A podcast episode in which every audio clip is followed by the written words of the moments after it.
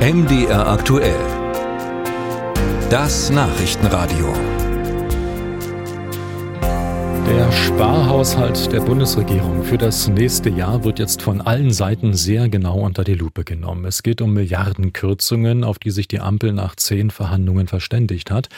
Und nun bangen zum Beispiel Sozialverbände, dass es ausgerechnet die Ärmsten treffen könnte. Da geht es um Heizungskosten, CO2-Abgaben an der Tankstelle oder Hilfen für Freiwilligendienste.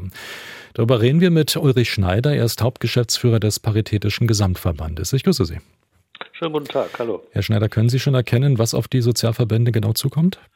Nee, noch nicht so richtig, muss ich sagen. Also wir waren nach, den, nach der Pressekonferenz also nicht viel schlauer als vorher. Denn Sachverhalt ist ja, im letzten Sommer hat die Bundesregierung erhebliche Kürzungen bei den Freiwilligendiensten beschlossen, erhebliche Kürzungen auch etwa bei Sozialdiensten für Migranten und Migrantinnen und so weiter.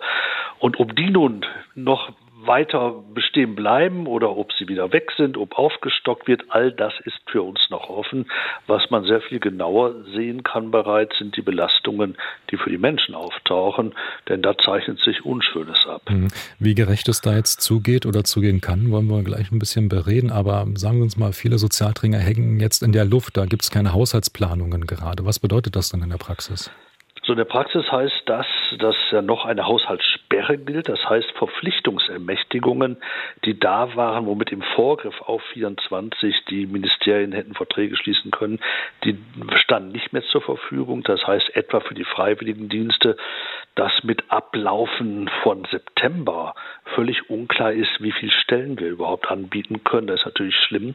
Wir halten Personal vor, wir müssten auch werben, wir müssen ja darauf hinweisen, kommt junge Leute, wo könnt ihr euch jetzt bewerben? Das kann im Moment alles nicht passieren. Das liegt auf Eis. Das gleiche Problem haben wir etwa bei Diensten, ja, dem, für, für, ja, Integrationsdiensten für Migrantinnen und Migranten, da wird Personal vorgehalten und wir wissen nicht, wie viel sollen wir denn vorhalten. Und es kommt jetzt zum Ende des Jahres aufgrund dieser Unklarheiten wahrscheinlich bereits zu Stellenabbau in diesem Sektor, weil die Träger ja sich vor Insolvenzen schützen müssen. Sie haben äh, mögliche Kürzungen schon angesprochen, ähm, die schon eine ganze Weile im Raum stehen. Dennoch hat der Kanzler betont, es solle kein Abbau des Sozialstaates geben und tatsächlich soll ja zum Beispiel das Bürgergeld wie geplant im nächsten Jahr auch erhöht werden. Wortbruch kann man der Ampel nicht vorwerfen, oder doch?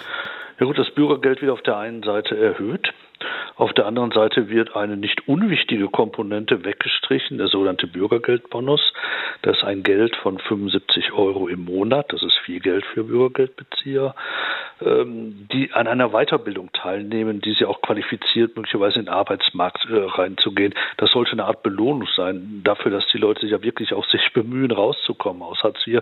Das ist jetzt erstmal gestrichen worden. Dann ist man hingegangen und hat gesagt, man will bei denen, die irgendwelche Mitarbeiten verweigern, noch viel härter sanktionieren. Da will man richtig Geld reinholen und es ist unklar wie, denn das Bundesverfassungsgericht hat zu Recht gesagt, man kann nicht endlos sanktionieren, man muss schon das Existenzminimum den Leuten geben. Also alles relativ unklar, aber auf jeden Fall wird es Kürzungen geben im Bürgergeld und deswegen würde ich schon sagen, das läuft auf eine Art Wortbruch raus, ja. Aber der Sozialstaat auf der anderen Seite ist nun teuer, gehört zu den größten Posten im Haushalt und der Hinweis der Ampel lautet deshalb, es kann ja nur verteilt werden, was auch da ist. Ähm, können Sie sich als Sozialverband dem verschließen? Ich denke, man muss genau hinschauen, was es da geht. Wir haben im Moment einen Haushalt, den wir diskutieren, von 460 Milliarden Euro.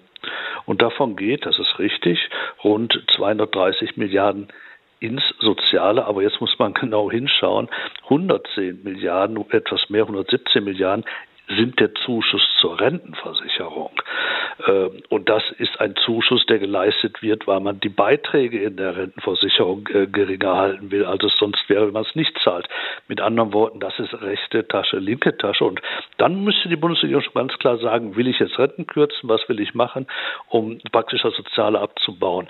Diese ein, zwei Milliarden, die jetzt diskutiert werden bei Bürgergeld, die machen den Kohl nicht fett sagt Ulrich Schneider, Hauptgeschäftsführer des Paritätischen Gesamtverbandes. Herzlichen Dank für das Gespräch und guten Tag zu Ihnen. Nicht zu danken. Tschüss.